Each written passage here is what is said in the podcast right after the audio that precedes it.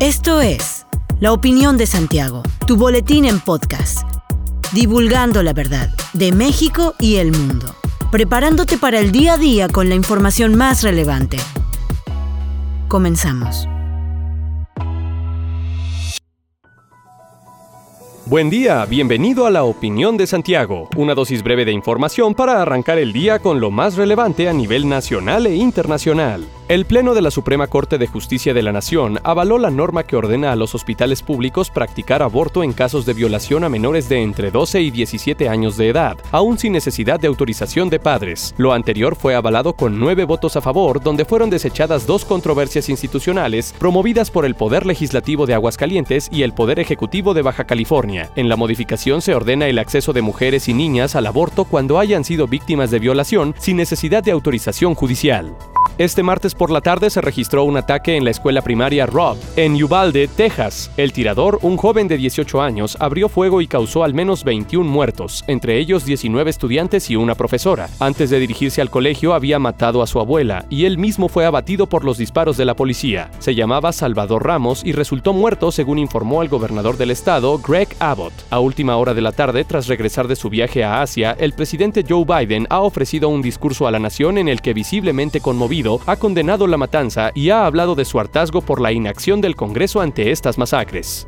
Son 144 vacantes las que aperturó el IMSS para el estado de Querétaro relacionadas con personal médico debido al déficit que se presenta en la delegación. Las de mayor demanda son anestesiología y ginecología, que corresponden a 17 plazas cada una, y le siguen medicina del enfermo con 12 y medicina interna con 11, mientras que otras que en menor espacio de especialistas se necesitan son oftalmología, paliativa, familiar, gastroenterología, neurocirugía, con una plaza cada una y tres de este último. Esto forma parte del reclutamiento nacional que anunciaron las autoridades del IMSS y que estará vigente del 24 de mayo al 3 de junio de 2022 y cuya convocatoria estará disponible en la plataforma médicosespecialistas.gov.mx. Este reclutamiento está dirigido a médicos especialistas. Los interesados pueden postularse por tipo de especialidad y lugar de adscripción. El pasado 17 de mayo se reportó un accidente en la carretera de Matamoros a Ciudad Victoria. El siniestro llamó la atención porque la unidad involucrada transportaba 4 toneladas de animales muertos desde Querétaro. En TikTok, los internautas piden que se investigue el caso. El día del accidente, el operador explicó que la mercancía se había cargado en Querétaro, se dirigía a Estados Unidos y no se emplearía para consumo humano. La llevan para las universidades para que los estudiantes hagan prácticas en las escuelas de medicina. Igualmente enfatizó que no hay nada ilegal en la mercancía y que acumula Llevaba 10 años haciendo esta actividad de exportación.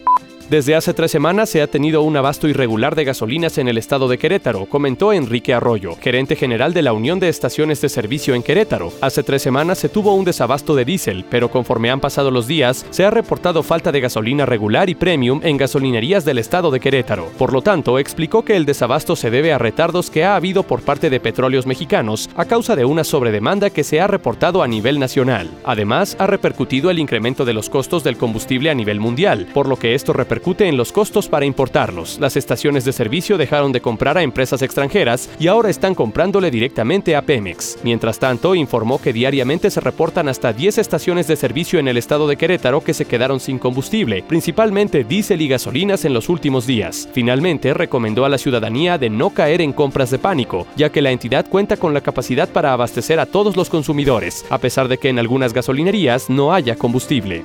Hasta aquí la información de hoy. Regresa mañana para otra pequeña dosis con las noticias más importantes. Mantente bien informado con la opinión de Santiago. Encuéntranos en Facebook, Instagram y TikTok como arroba la opinión de Santiago. Hasta la próxima. La opinión de Santiago. Comprometidos con la verdad.